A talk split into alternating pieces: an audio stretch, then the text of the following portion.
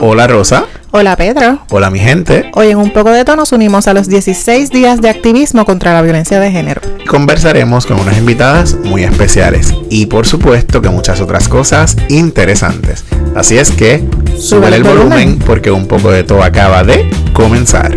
Y hola gente, hoy es miércoles 8 de diciembre de 2021 y este es nuestro episodio número 36. ¡Sube! Gracias por escucharnos y por seguirnos en nuestras redes sociales, en Facebook, en Twitter y en Instagram. Nos consigues como un poco de todo PR. También nos consigues en nuestra página web www.unpocodetopr.com Y por supuesto que tú puedes ser un supporter. Si todavía no, no te has unido a nuestra red de supporters, este es tu momento. Busca el enlace, está colocado en cada una de las descripciones de los episodios, incluso está colocado en la página web, en todas partes. Si no la encuentras, nos preguntas y puedes unirte y ser un supporter por una cantidad de 9.99, 4.99 o 99 centavos y nos apoyas a mantener y mejorar este podcast. Definitivamente, gracias a los soportes que tenemos por ahí que nos están apoyando ya hace un montón de, tiempo. Yes.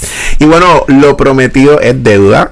La, hace dos semanas no tuvimos episodio, nos fuimos ahí de un break. Un break. Pero hoy retornamos, mira, mejores que nunca. Aquí estamos, vamos a meterle a esto. Ya estamos en Navidad, pero particularmente hoy nos unimos, como les dijimos al principio, a la campaña de los 16 días de activismo contra la violencia de género. Esto es una campaña que se lleva a cabo a nivel mundial. Diferentes organizaciones de todo el mundo, diferentes personas, ¿verdad? En su carácter individual, se unen todos los años a esta campaña que comienza el 25 de noviembre y culmina el 10 de diciembre. Empieza el 25 de noviembre con el Día de No Más Violencia contra la Mujer y finaliza el Día Internacional de los Derechos Humanos. Este es el 30 aniversario, así que llevan 30 años haciendo ¿verdad? la campaña en diferentes lugares del mundo, realizando actividades y orientando ¿verdad? y educando a las diferentes personas a evitar y prevenir ¿verdad? La, violencia, contra la mujer particularmente. Claro, y ese dato que acabas de decir es importante porque son 30 años. Muchísima gente desconoce que esta campaña se lleva realizando por tanto tiempo. Nosotros mismos no, no sabíamos que eran 30, tú sabes. Correcto. Sabemos que llevamos que lleva un tiempo eh, haciéndose actividades, orientaciones y educación en diferentes lugares, pero no sabíamos que eran 30 años, así que estamos súper contentos de, de, de, ser parte de esta iniciativa, particularmente ¿verdad? de la mano del Colegio de Trabajadores Sociales que nos ha dado la oportunidad también de presentarnos en su entre las campañas. definitivamente, este es nuestro segundo año como parte de la campaña y miren, mientras este podcast exista, seguiremos uniéndonos a la campaña porque ustedes ya conocen a Rosa y a mí, conocen nuestro compromiso. Estamos, mira, alineados con la prevención, ¿verdad? Y con erradicar de una vez y por todas la violencia contra la mujer. y a propósito de esto, el Colegio de Profesionales de Trabajo Social al cual pertenezco, eh, todos los años publica una guía que particularmente lo que hace o lo que nos presenta son unas actividades socioeducativas para cada uno de los 16 días. Y estas actividades se pueden hacer en tu casa, con tu familia, en tu contexto de trabajo. Así es que estas actividades las puedes compartir incluso con todo el mundo. Con cualquier persona. Eh, y, cualquier persona implica literalmente cualquier persona. Son actividades simples, sencillas, fáciles de explicar y a veces tienen que ver con simplemente escuchar cierta música, con hacer ciertas reflexiones que se pueden hacer en familia, como mencionaste. Claro. Y una de estas actividades o estos escritos que encontramos en la guía lo hizo la compañera, colega, profesora, la profesora Silvia Burgos, a quien agradezco la oportunidad de permitirme utilizar como referencia su escrito. en la guía específicamente esto aparece eh, bajo la fecha del 27 de noviembre. Ya sabemos que hoy es 8 de diciembre, sin embargo, hemos querido tomar esta parte porque nos parece importante traerlo a la discusión. Específicamente, ella nos habla sobre la música popular y sus violencias contra la mujer. Seguro, y sabemos que la música es un elemento bien importante de todas las culturas. Sabemos que ah, de, pronto hay canciones que incluso nos identifican más allá de, de ¿verdad? De, somos puertorriqueños y escuchamos esta canción preciosa, cosas como esa.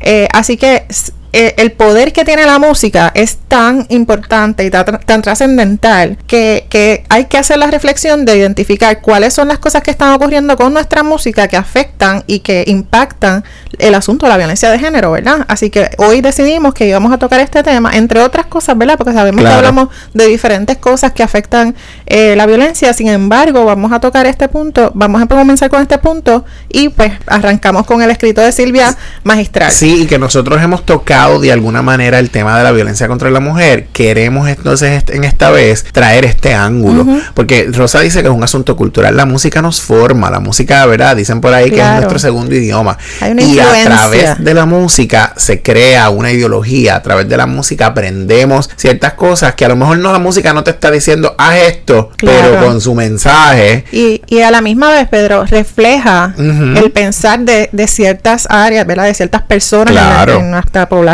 ¿verdad? Claro. Así que también nos apoya a mirar de dónde viene esto, ¿verdad? ¿Qué es lo que nuestra gente está pensando? ¿Qué estamos reproduciendo? Y cómo entonces esto impacta, ¿verdad? Al final, en los problemas sociales, a nuestra sociedad, entre otras cosas, ¿verdad? Sí, decía una profesora que nosotros tuvimos en nuestro bachillerato hace un montón de años que el lenguaje refleja ideologías. Tú sabes de qué estoy hablando, ¿verdad? Claro. Y, oye, eso, es más, eso es súper cierto. Más claro no canta el Más gallo. claro no canta el gallo. Y mira, Silvia en su escrito, ¿verdad? Ella no- no- nos explica primero cómo es que la música, ¿verdad? Nos puede llevar de, de un estado Mm. muy de emoción, hacemos conexión con sentimientos, pero nos trae la realidad y nos da ejemplos concretos de cómo muchísimas canciones, oye, y no se trata del 2020, del 2021. Estamos hablando de desde que la música existe, ha llevado un mensaje que en muchas ocasiones ha sido violento. Claro, y hay una música sumamente conocida, popular, ¿verdad? Y muy, ha sido muy trascendental y de pronto a- hasta viendo los comentarios cuando estábamos escuchando eh, las canciones en YouTube, viendo los comentarios la gente, buenísima esta música, me encanta, qué chévere, tremendo mensaje. Mira, esc- escuchen el título de esta canción. Ni de madera son buenas de Odilio González. Ni de madera son buenas, refiriéndose a la mujer.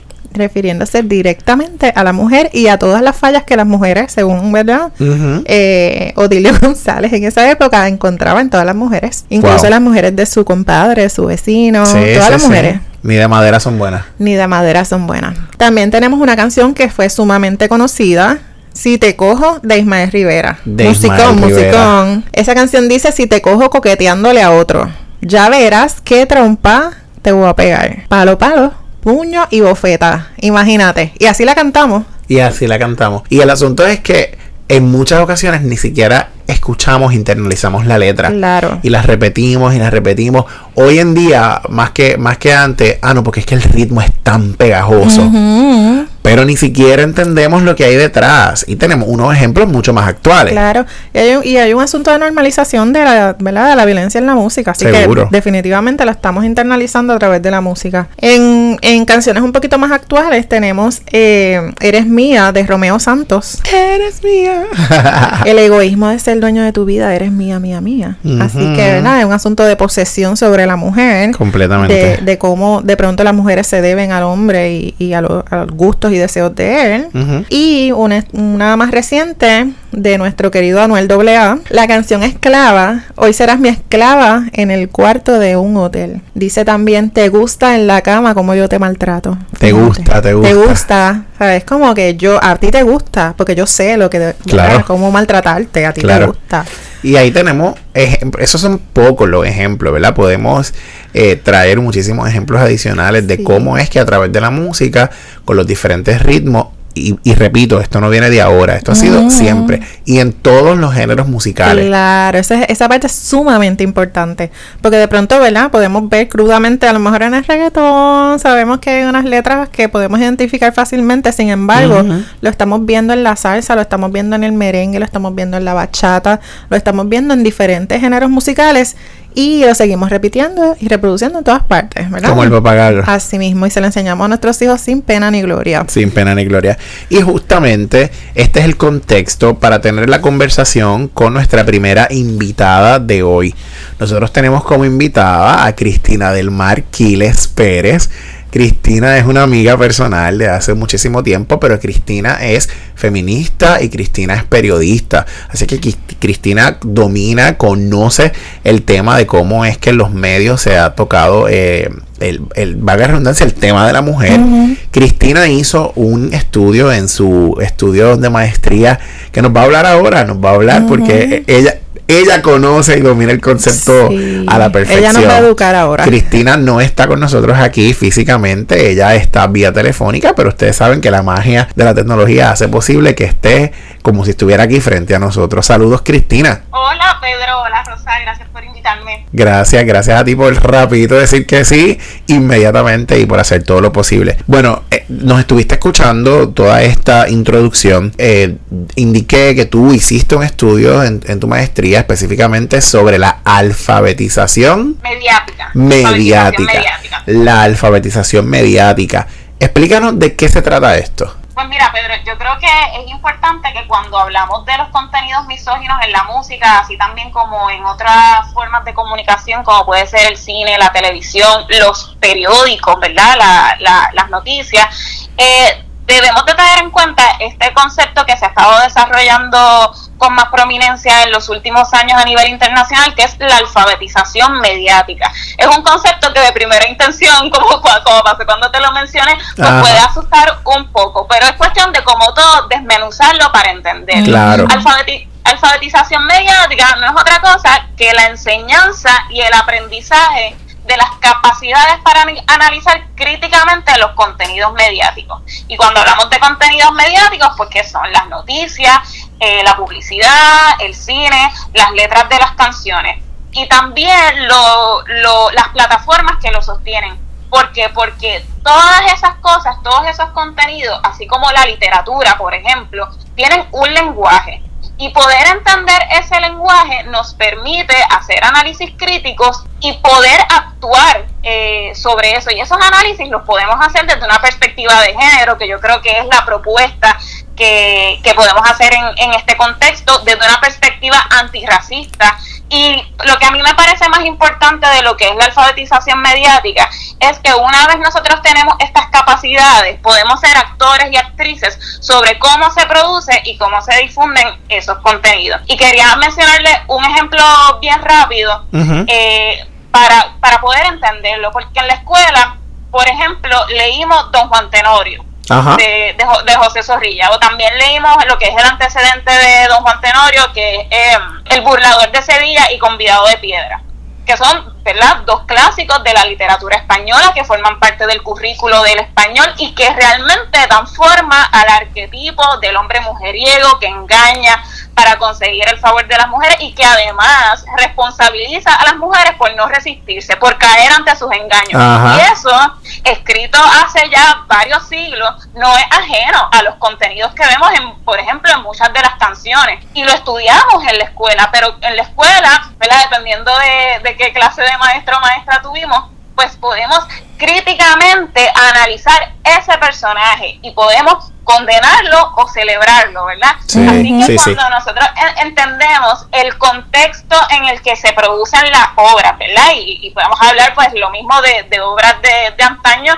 como de obras actuales como lo puede ser una canción cuando analizamos ese contexto, pues vemos que se reflejan, pues sí, los valores de una época y esos esos documentos, ¿verdad? esos contenidos quedan eh, como récord histórico. De, los pensamientos de, la época y eso es válido. Pero la alfabetización mediática lo que nos enseña es que aun cuando ese contenido puede ser misógino, puede ser racista, podemos analizarlo con ese lente, podemos criticarlo y podemos exigir cambios también, sobre todo cuando tiene que ver con las producciones actuales de distintos contenidos, podemos decidir si lo consumimos o no. También. Seguro. Y yo me atrevo a apostar, ahorita tú mencionabas que a través de, de esta alfabetización mediática podemos decidir si condenamos o no a este personaje o a esta letra. Y yo me atrevo a apostar que históricamente no ha sido de condena, sino de celebración. Ha sido una oda a las letras, al personaje. Don Juan Tenorio. Don Juan Tenorio, imagínate tú.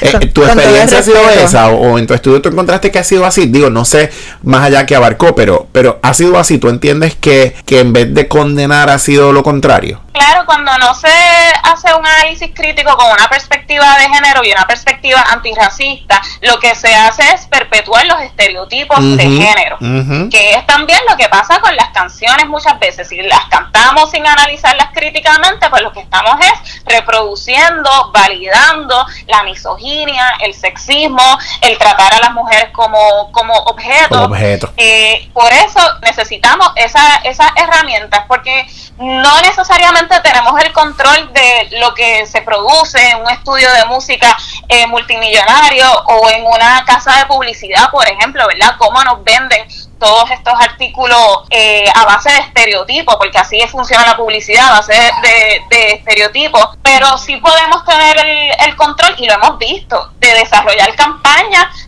puede ser de boicot, puede ser de reclamo para que se cambien personajes que son estereotipados y racistas. Lo hemos visto en Puerto Rico, campañas para que se cancelen programas de televisión. Eso es lo que también te da la alfabetización mediática, te da una gerencia de organizarte y de reclamar cambios y de adelantar, de, de de actualizar los valores que se transmiten eh, a través de los medios de comunicación. Sí, se me ocurre pensar que muchas de las estrategias que se han llevado a cabo, como la que tú mencionas, pues de pronto un boicot a un programa o, legislar o tratar de legislar para que se cambie el contenido.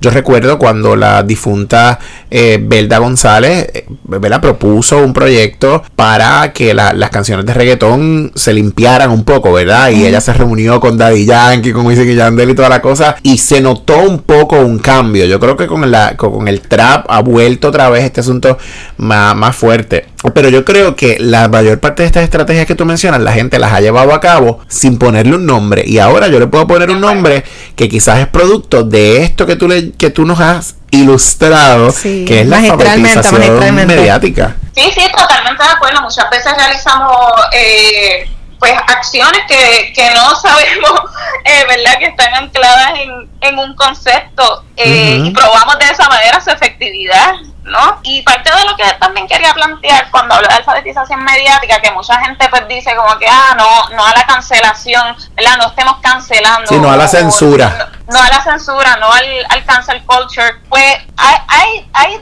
hay de todo un poco, ¿verdad? Porque el que tú cantes una canción de reggaetón que podría interpretarse como misógina no significa necesariamente que tú la estés validando. Tú puedes saber exactamente qué significa esa, esa canción y está ahí, pero según van pasando los años se van haciendo unos, unos reclamos y yo creo que hay cosas que veíamos antes que ya no son permitidas. ¿verdad? O que hay gente que sabe que si produce una, un contenido de cierto tipo va a tener problemas, que, Va, que va a enfrentar el rechazo del público. Hace poquito era eh, completamente aceptado que una marca de sirops, ¿verdad? Jemima, su personaje principal, fuera este estereotipo de, de, la nana negra esclavizada, exacto. Y, y, ellos, y la compañía tuvo que cambiarla, porque porque eso ya no es aceptable. Claro. Y, y, yo pienso también que hay un asunto con, con que de pronto nos, nos juzgan por ser reactivos en, en estas situaciones de de conflicto, ¿verdad? Con nuestros valores, con lo que estamos tratando de buscar, pero la realidad es que cuando no hay una estructura de educación con perspectiva de género, con diferentes, ¿verdad? Valores alineados a lo que a lo que queremos lograr, eh, que es erradicar todas estas violencias hacia las mujeres particularmente o violencia de género, eh, nosotros tenemos que eh, accionar hay que accionar, eh, a lo mejor no sin el nombre, a lo mejor sin necesariamente alinearlo eh, concretamente a esa causa, pero hay que reaccionar, algo hay que hacer. Sí, qué bueno que, lo traes, Rosa, porque dijiste una palabra clave, el, reaccionar. Se nos ha acusado, sobre todo a las generaciones más nuevas, a que son changuitos, que son muy reaccionarios, pero no se trata de eso, se trata de que la visión en efecto puede cambiarse. Claro. Y entonces, ¿cuándo es el momento? Pues ahora. Así que estoy completamente de acuerdo con la, con la reacción y la cancelación de ciertas eh, marcas y, productos. Seguro, seguro. Eh, Cristina, además de, de, la alfabetización mediática que como dice Rosa magistralmente nos has explicado, tú trabajas con todas. Cuéntanos qué es todas, cómo surge. Bueno, a lo mejor la gente no sabe qué es todas, a lo mejor si digo todas PR, a lo mejor no nos van a entender, pero cuéntanos. Pues todas es un medio de comunicación de periodismo digital feminista que nació precisamente de la necesidad de tener una respuesta feminista eh, a la violencia machista que muchas veces reproducen los medios de comunicación. Así que, que desde el periodismo feminista que manifestamos que el periodismo es feminista o no es periodismo, eh, pues oh. hacemos coberturas de, de, distintos temas en los que entendemos que las mujeres también son protagonistas, ¿verdad? Los temas de política, los temas de economía, los temas de seguridad son temas de mujeres también, pero muchas veces han sido relegados, o, o mejor dicho, tradicionalmente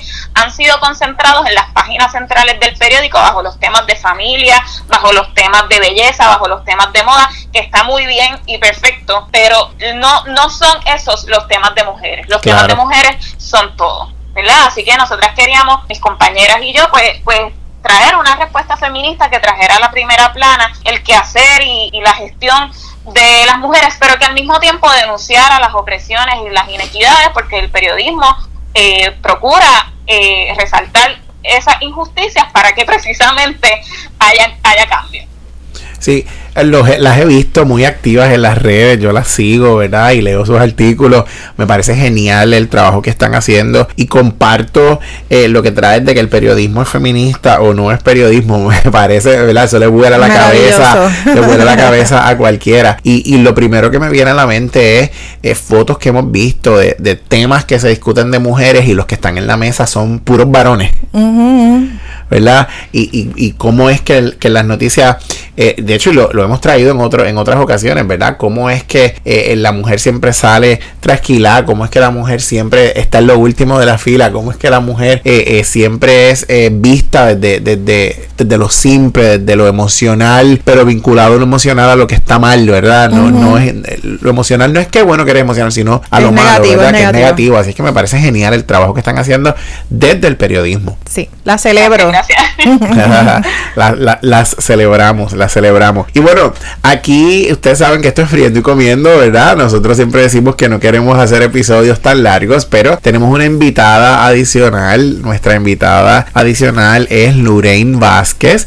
Lorraine es trabajadora social y Lorraine ahora mismo está también completando su maestría en, eh, en trabajo social forense. Eh, y Lorraine, espérate, espérate, yo he dicho su nombre mal. Lorraine. Es importante decirlo bien. Lorraine. ha, fallado grandemente. Ha fallado grandemente. Lorraine es como, como les dije, está culminando su maestría en trabajo social forense y Lorraine trabaja, hace práctica en Matria. Matria es una organización muy conocida eh, en Puerto Rico que trabaja con mujeres, así es que ella nos va a estar hablando un poco, no necesariamente ligado al tema que estábamos tocando de las canciones, de los medios, pero muy eh, pertinente. Quisimos traerla porque queremos también que el, que el público conozca los servicios de esta organización eh, que trabaja con, muchísimas mujeres. Rosa conoce Matria. Sí, yo trabajé en Matria un tiempito, en 2004 si no me equivoco, este, en el proyecto de vivienda transitoria acá Así es que, Lorraine, bienvenida. Hola, hola, muchas gracias por la invitación. Lorraine nos dijo que sí rapidito cuando, cuando la invitamos. Lorraine, cuéntanos qué es Matria. Pues Matria es una organización comunitaria con base feminista en la que eh, intentamos eh, con todos nosotros desarrollar el potencial en mujeres de autogestión y autosuficiencia eh, a través del desarrollo integral humano. Tenemos varios servicios, pero principalmente nos nos enfocamos en, ofrecer vivienda, sea de manera transitoria o de manera permanente, a quienes entonces van en busca de servicios. Eh, obviamente con un perfil ya definido. Sin embargo, no es el único servicio que ofrecemos, también hacemos acompañamiento. Lorraine, y trabajan con mujeres víctimas de violencia doméstica, ¿verdad? Principalmente. Correcto, el perfil pues de no necesariamente eh, o solamente mujeres que sean víctimas, también eh, extendemos servicios a la comunidad LGBTQI+. Brutal. Sí, eh, no solamente como mencioné de vivienda, hacemos acompañamiento, tenemos una línea eh, de ayuda 24/7 que reciente surgió en el momento de pandemia, obviamente como respuesta al encierro, al encierro ¿verdad? de lo que son estas sobrevivientes con sus respectivos agresores o agresoras. Así que en conjunto a otras organizaciones, Casa de la Bondad, eh, Hogar Nueva Mujer, Hogar Ruth, Proyecto Matria obviamente, Casa Protegida Julia de Burgos, ofrecemos eh, servicios en la línea de ayuda 24/7, es libre de costo y es de manera confidencial. Brutal. Genial. Lorraine, eh, cuando nos hablas del acompañamiento, ¿qué, ¿qué se refiere a eso? Yo creo que eso es una palabra bien grande. eh, y explicarla, pues, nos puede tomar mucho. Acompañamiento no es estar solamente al lado de una persona. Claro. Como nos pudiesen explicar. El acompañamiento se da de muchas maneras. Podemos acompañar literalmente a una persona al lado de esa persona, podemos brindarle apoyo a esa persona, podemos canalizar servicios para esa persona. Así que a eso hacemos referencia cuando hablamos del acompañamiento. Y creo que eh, dentro de Matria es uno de los de los enfoques de nosotros más fuertes Sí. en permanecernos ahí eh, como fuente de apoyo. Sí, yo, yo le veo mucho valor a eso porque de pronto las personas que, que han estado en estas situaciones, ¿verdad? De, de violencia de género, pueden sentirse solas, pueden, pueden Definitivamente. tener que abandonar eh, aquello que tenían seguro, Su entorno, su, entorno, contexto. sus familias y entonces encontrar a alguien, ¿verdad? Eh, que eso incluye toda la organización porque estoy consciente que Matria tiene montones de servicios disponibles eh, en muchos momentos, ¿verdad? De, de acompañamiento. Eso hace la diferencia, ¿verdad? En la vida de esas personas y, y particularmente el programa de vivienda transitoria cuando tú piensas, eh, ¿verdad? Que, que, se, que puede verse hasta una vivienda permanente, de pronto tú pierdes todo y encontrar un, un lugar que te, que te, ¿verdad? Te ofrece una vivienda transitoria y te, te facilita el que tú puedas llegar a tener tu propia vivienda para ti y tu familia, ¿verdad? Así que eh, hace, hace la diferencia. Así es, de hecho, eh, quienes conocen y quienes no conocen, uno de los factores por los que principalmente una persona sobreviviente permanece en el entorno del agresor o agresora es por exactamente no tener recursos de apoyo a los que acudir, ¿verdad? Ajá, ajá. Entonces, eh, eso es lo que queremos hacer, abrir puertas y mostrarle, hay oportunidades, estamos aquí, te las vamos a ofrecer. Y ustedes se Simplemente. convierten en Eso es esa así. red de apoyo. Correcto, totalmente. Qué Sí, sí. chévere. Es importante, ¿verdad? Que esa mujer tenga alguien. Esa persona, al- porque sabemos que puede Ah, ser. o esa persona, claro, que tiene alguien, una organización completa, ¿verdad? Que la va a apoyar, que la va a cuidar en ese sentido. Sí, quizás cuando hablamos y decimos la mujer, porque sabemos que las mujeres principalmente son las, ¿verdad? Las que reciben, en, en la mayoría de los casos, son las víctimas de, de violencia, pero sabemos que también las comunidades LGBT tienen eh, una vulnerabilidad, ¿verdad? Y que no viene de, de ellos mismos o de ellas mismas, viene de cómo nosotros eh, como sociedad hemos permitido, ¿verdad? Que, que sean vulnerables a estas Sí, situaciones. porque no es una población vulnerable, es una población vulnerada, ¿verdad? La- las hemos vulnerado de muchas maneras, de muchas maneras. Cuéntanos tu experiencia en, en Mate. ¿Has tenido la oportunidad de trabajar con, con alguna persona, ¿verdad? Dándole servicio.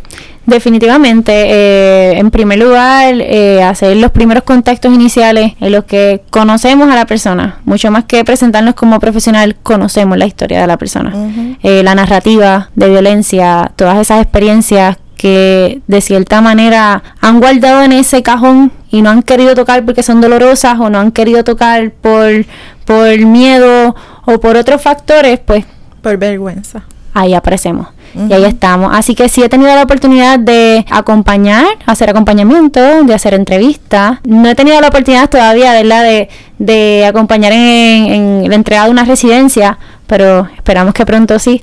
Eh, aún así, abrimos las puertas y les hacemos bienvenida en Matria. Quisiera compartir los números, eh, principalmente de la línea de ayuda, para que los tengan, ¿verdad? Eh, es el 787 489-0022. El 787-489-0022. Lorraine, estamos encantados de tenerte aquí.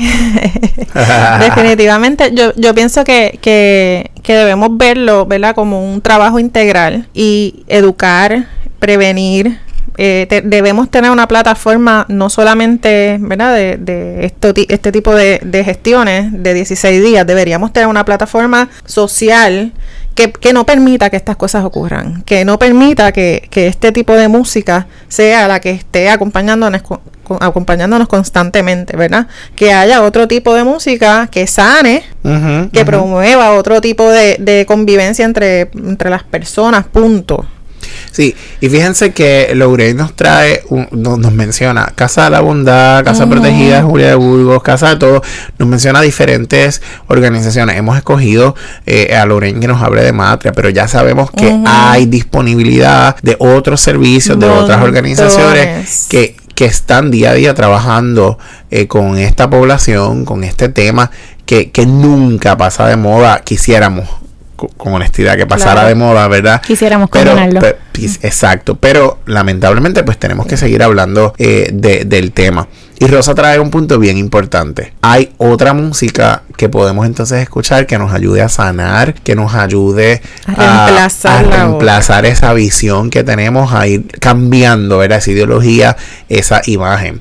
Y quiero recalcar nuevamente, no se trata del ritmo, no se trata de, de un género particular. Es la letra, es la intención que hay detrás, el mensaje que está llevando. Se llame merengue, se llame reggaetón, se llame trap, se llame bolero, se llame salsa. Quiero decirte que en Puerto Rico hay un movimiento que de mujeres que han buscado apoderarse del reggaetón y el trap, haciendo canciones feministas.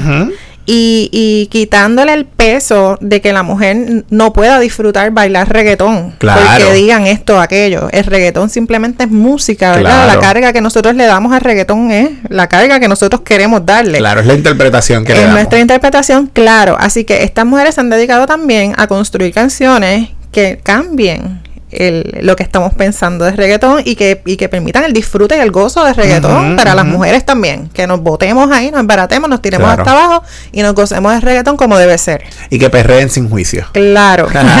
y que la juzguemos. Así que las felicito y las reconozco. Eh, quería mencionar la canción Sin Miedo, eh, que yo pienso que ha sido una canción eh, sumamente criticada, diría yo, de todas las maneras posibles, Sí, sí. Desde positivas hasta negativas.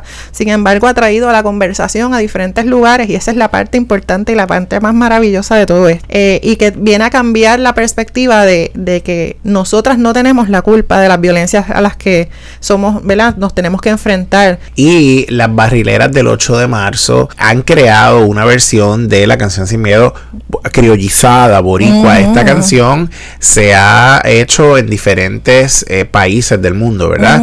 Eh, pero la versión boricua que hace poco surgió en las redes, vamos a compartir el enlace con ustedes en nuestras redes sociales para que puedan escuchar la letra si alguien no la ha escuchado. Así mismo, esa canción es maravillosa y obra- obviamente, como mencionas, eh, unió a muchas mujeres a nivel eh, de Latinoamérica particularmente. España y lugares hispanohablantes. sí. ujú. Otra canción que queremos mencionar es Contigo, de la otra, y dice que es una oda a la libertad de las mujeres y a la libertad de poder ser y también en relación de, eh, en las relaciones de pareja. Otras de las canciones que se recomiendan incluso para trabajar estos temas, eh, Ella y Malo de Bebé, la cantante española. Esas son dos canciones eh, que, que son de las más populares.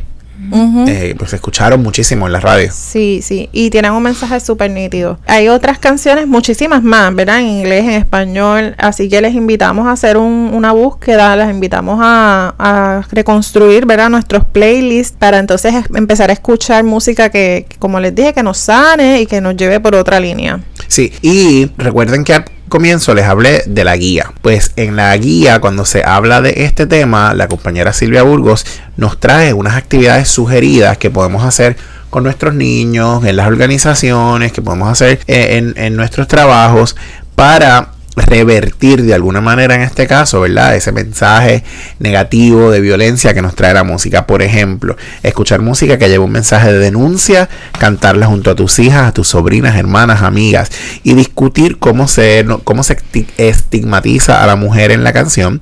Y esta lista de canciones que te hemos compartido, que en nuestras redes vamos a compartir la lista más amplia pues puede servir, eh, puede- pueden servir de base para esta reflexión. Otra de las recomendaciones que nos hace la profesora Burgos es que utilicemos estribillos que capturen la atención de la, de la gente que utiliza ¿verdad? las diferentes plataformas o redes sociales para continuar la denuncia contra la, la, violencia eh, contra la mujer. Excelente las recomendaciones de Silvia y como, le, como les dijimos, la, la guía contiene montones de actividades sencillas, simples, fáciles de hacer en familia, con nuestros hijos, con nuestras amistades, en los trabajos. Así que busca tu espacio construya un, ¿verdad? un lugar seguro donde puedas entonces compartir estas estas actividades y que se sigan replicando, ¿verdad? Sí.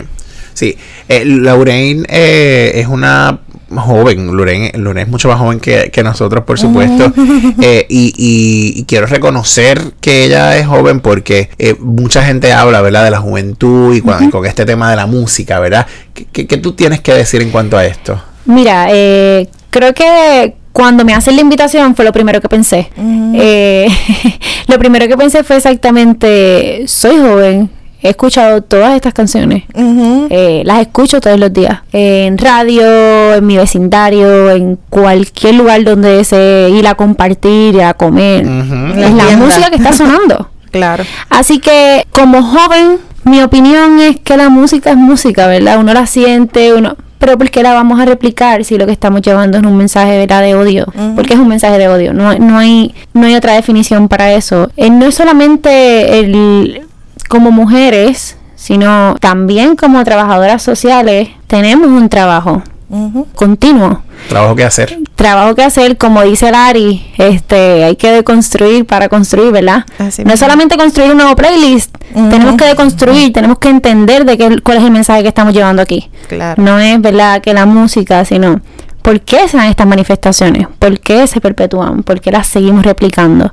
Así que yo creo que la invitación eh, es para todos. Eh, en espacios personales, cuando hagamos estos ejercicios que nos invita Silvia, extendámoslos con otros, compartámoslos con otros, que otros también se beneficien de esto.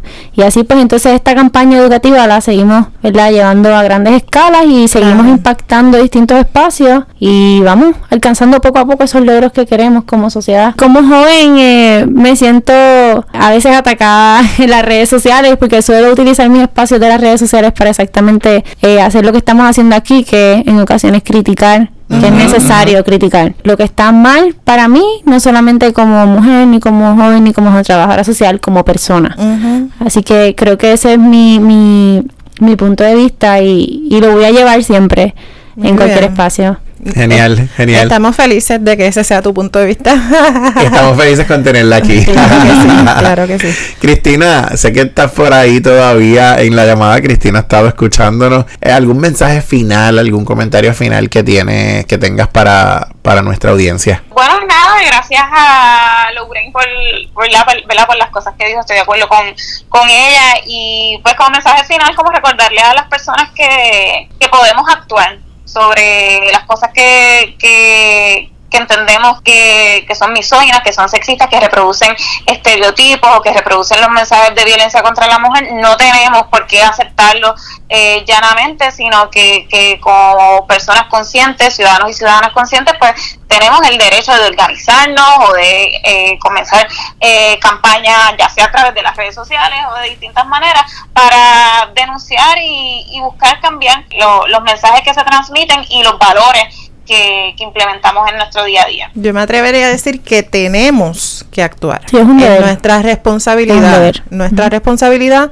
y, debemos tomar acción y es inmediato. Ya. Debería ser ya. Eh, nunca podemos decir lo hago después o porque no me toca a mí, ¿verdad? Claro, otro lo va a hacer. Otro lo va a hacer, es una responsabilidad de todos, todas y todo es como, como dijo Loren y, estoy súper de acuerdo. Para mí estos temas, ustedes saben que lo he mencionado en otras ocasiones, como, como hombre me toca, porque, porque la violencia eh, hacia la mujer eh, y lo que ha estado ocurriendo, pues también me toca a mí como, como varón, ¿verdad?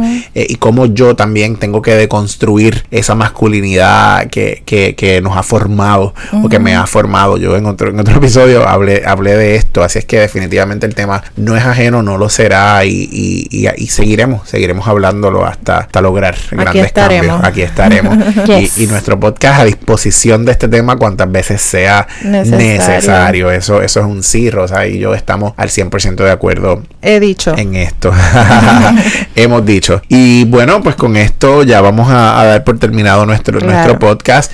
Una vez más agradezco a Cristina, gracias por, por decir que sí, por estar con nosotros. Gracias a, a Lorraine por estar eh, disponible, dispuesta a decir que sí. Gracias al Colegio de, Profesionales del Trabajo Social, ¿verdad? Hemos usado la guía de ellos. Gracias por, darnos la oportunidad de, también nuestro podcast incluirlo en, como, uno de los recursos. como uno de los recursos en las actividades de la campaña de los 16 días. Por supuesto que gracias a la profesora Lida del Vega, quien, quien es la directora eh, del programa para el cual yo trabajo, que también nos sugirió, ¿verdad? Mira, eh, pueden usar el podcast, vamos a incluir estudiantes, Lorraine es parte de ese estudiantado, en este caso del programa de maestría que tenemos aquí en la universidad. Gracias a Tatiana Rivera que siempre nos apoya, soy a Silvia que es la, la, gestora, este de, este. escrito, de estas recomendaciones. Eh, de ahí salió un poco la inspiración de, nuestro podcast de hoy. Yes, así que un abrazo a todas, las queremos y, han sido, ¿verdad?, eh, fuente para que esto se haya dado. Así es que recuerden que nos pueden conseguir en nuestras redes sociales, en Facebook, en Twitter, en Instagram. nos encuentran como un poco de topr. en nuestra página web www.unpocodetopr.com. Ya sabes que puedes ser supporter Tira tu menudito para acá. Así es que nos vemos en la próxima. Un abrazo, mi gente.